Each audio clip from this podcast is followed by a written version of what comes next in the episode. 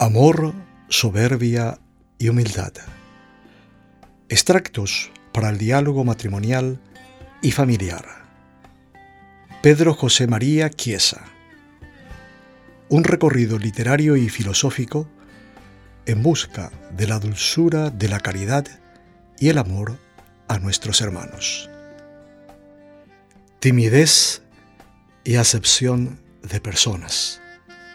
Nada perfecciona tanto la personalidad como la correspondencia a la gracia. La acepción de personas nos hace ser autoritarios y dictatoriales ante los más débiles y cobardes ante quienes, por diversos motivos, los juzgamos más fuertes, el jefe de la oficina, el dueño de la empresa. Por ejemplo, se cuenta que cuando la prensa de París narraba día a día el regreso de Napoleón Bonaparte desde su destierro en la isla de Elba, a medida que éste se acercaba con sus ejércitos a la capital, cambiaban cobardemente el tono de los titulares.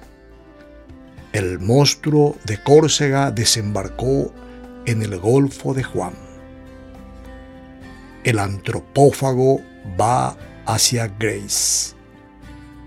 El usurpador entró en Grenoble. Bonaparte llegó a Lyon. Napoleón marcha hacia Fontainebleau. Su Majestad Imperial llega mañana a París.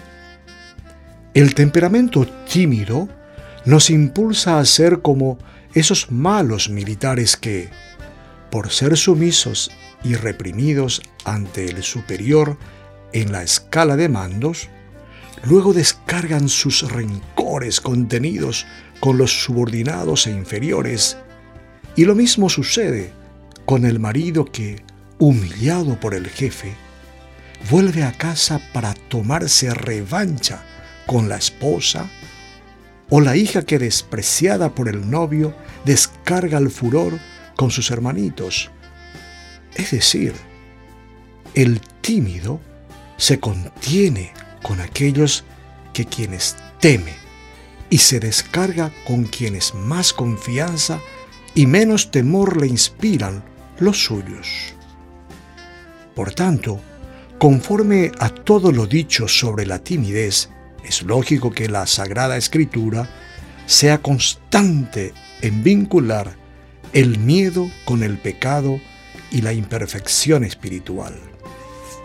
Oí tus pasos en el jardín y tuve miedo, dice Adán tras comer el fruto prohibido. Tuve miedo y escondí el talento. Aquí tienes lo que es tuyo, dice aquel que en la parábola de los talentos se excusó vanamente. ¿Por qué sois tímidos? Es el reclamo que Jesús les hace a sus discípulos en medio de la tempestad marítima. Quien teme no es perfecto en el amor, advierte el apóstol San Juan en sus epístolas. Pidámosle a la Virgen ser humildes, Así seremos más responsables, equilibrados, justos, equitativos, serenos, y aumentará en nuestras almas la certeza de que nada perfecciona tanto la personalidad como la correspondencia a la gracia. Tristeza y susceptibilidad. Si quieres ser santo, sé humilde. Si quieres ser más santo, sé más humilde. Si quieres ser muy santo, sé muy humilde. La susceptibilidad tiene que ver con la epidermis delicadísima para los asuntos que nos afectan y la piel de paquidermo para los problemas ajenos. También guarda relación con las antenas y radares poderosísimos para detectar la mínima sospecha o comentario peyorativo sobre uno y la ceguera absoluta, caída del sistema de radares, para ver las actitudes nuestras que lastiman a los demás. Y nos hace falta que te diga que en Jesucristo todas estas actitudes negativas brillan por su ausencia. La susceptibilidad es un vicio que nos transforma en personas semejantes a los cavernícolas, para quienes los relámpagos y truenos eran el anuncio de celestiales castigos que se avecinaban ante su mala conducta. Pero aunque los truenos poco tuviesen que ver con los pecados cometidos por ellos, y sí mucho con las condiciones meteorológicas, como el cuartenario también existían la susceptibilidad y el orgullo. El hombre también caía en la tentación de arrebatarle a Jesucristo su inalienable condición de centro del cosmos y de la historia. Con otras palabras, la obsesión que nos impulsa a pensar que todo lo que los demás hacen o dejan de hacer, dicen o dejan de decir, tiene un vínculo directo con nuestra conducta, esa actitud que refleja la desubicación propia del susceptible. Decíamos que la susceptibilidad también se caracteriza por recubrir a la persona con una epidermis delicadísima que le lleva a angustiarse ante males insignificantes, lo que resulta semejante a lo que me contaba un amigo sobre un pájaro pequeño de corazón sumamente sensible, el colibrí, al que, si uno sorprende con un ruido estruendoso y próximo, lo mata de un infarto. Pues bien, el susceptible se queda herido profundamente ante las injusticias domésticas más sencillas y su paz es tan vulnerable y endeble como el sistema cardiológico de un colibrí.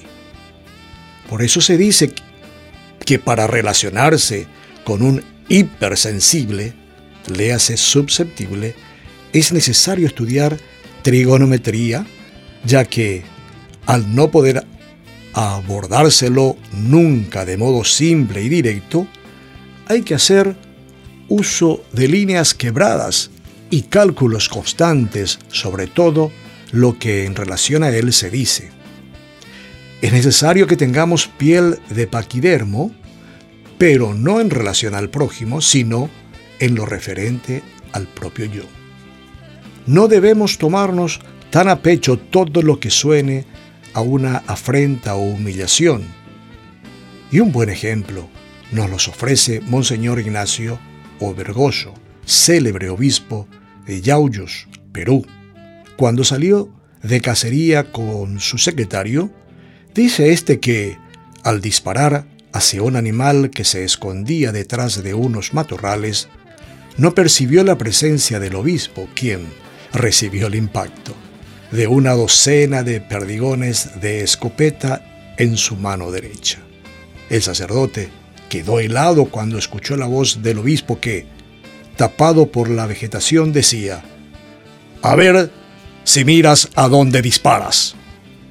Rápidamente marcharon hacia un hospital, pero en el camino, como el obispo había notado que su noble secretario estaba pálido y aterrorizado por el suceso, se vio en la obligación de animarlo haciéndole chistes que apaciguasen su trauma. Imagínate cuando mañana, en los titulares de la prensa peruana, leamos esta noticia. Secretario de Curia intenta frustradamente asesinar a obispo con escopeta. Como verás, he aquí un espíritu no susceptible, una piel de paquidermo colocada sobre el propio yo y dispuesta honrosamente a disimular las ofensas, un testimonio de humildad que se encuentra realmente en las antípodas de la soberbia y el amor propio, porque no se toma tan en serio el propio yo. Y para concluir este apartado, quiero mencionarte la historia que refería San José María sobre su paisano y lejano pariente San José de Calasanz, quien vivió muchos años en Roma, lugar donde le hicieron sufrir horrendamente.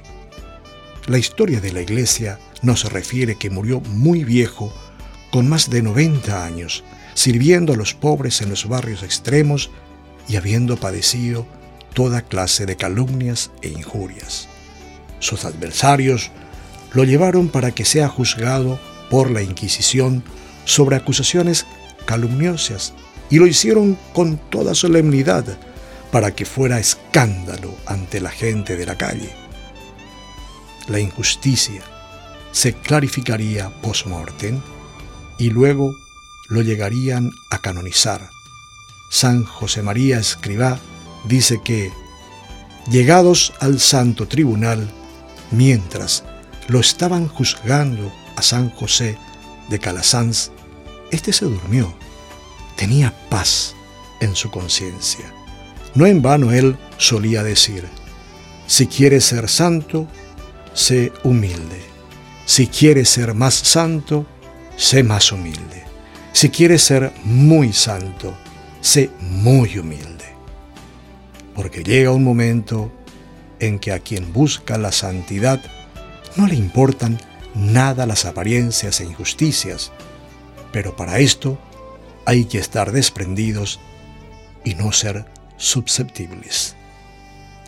Para sobrellevar con dignidad, sin susceptibilidades, las humillaciones e injusticias que suframos por parte de quienes deberían querernos, hay que rechazar la soberbia, pues de este modo, si nos preguntaran ¿Qué heridas son esas que llevas en tus manos? Podremos responder con mansedumbre, sin ánimo de venganza, las célebres palabras bíblicas. Son las que recibí en la casa de los que me aman.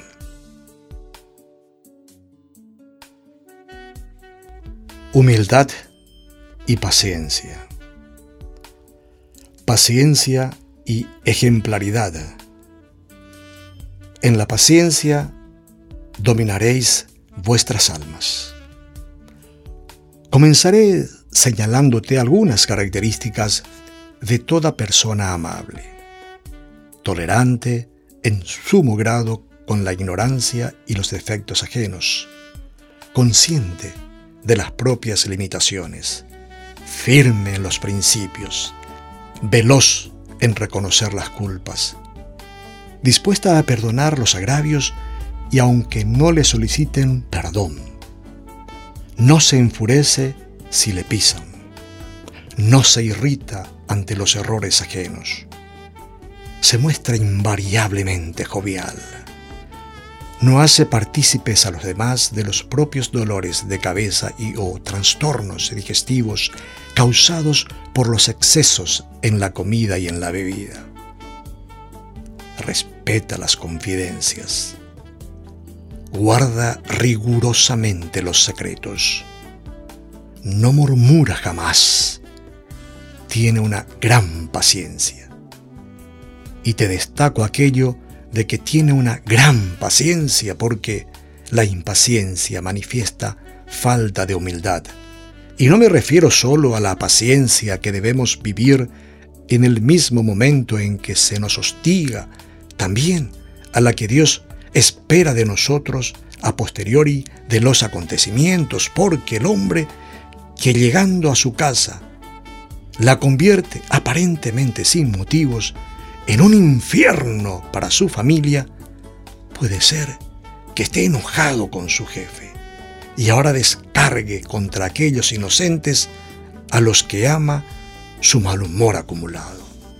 En síntesis, la impaciencia es fruto de la soberbia y refleja que en nuestro interior estamos convencidos de que los sufrimientos ya son demasiados, de que nos merecemos otro tipo de trato, de que Dios debería tener para con nosotros más delicadeza y de que Él, siendo omnipotente, no debería permitir que las situaciones que hacen agobiantes nuestras vidas continúen persistiendo. En cambio, la paciencia es hija de la humildad y razona al revés. Menos mal que Dios es misericordioso y no nos retribuye conforme a nuestros pecados.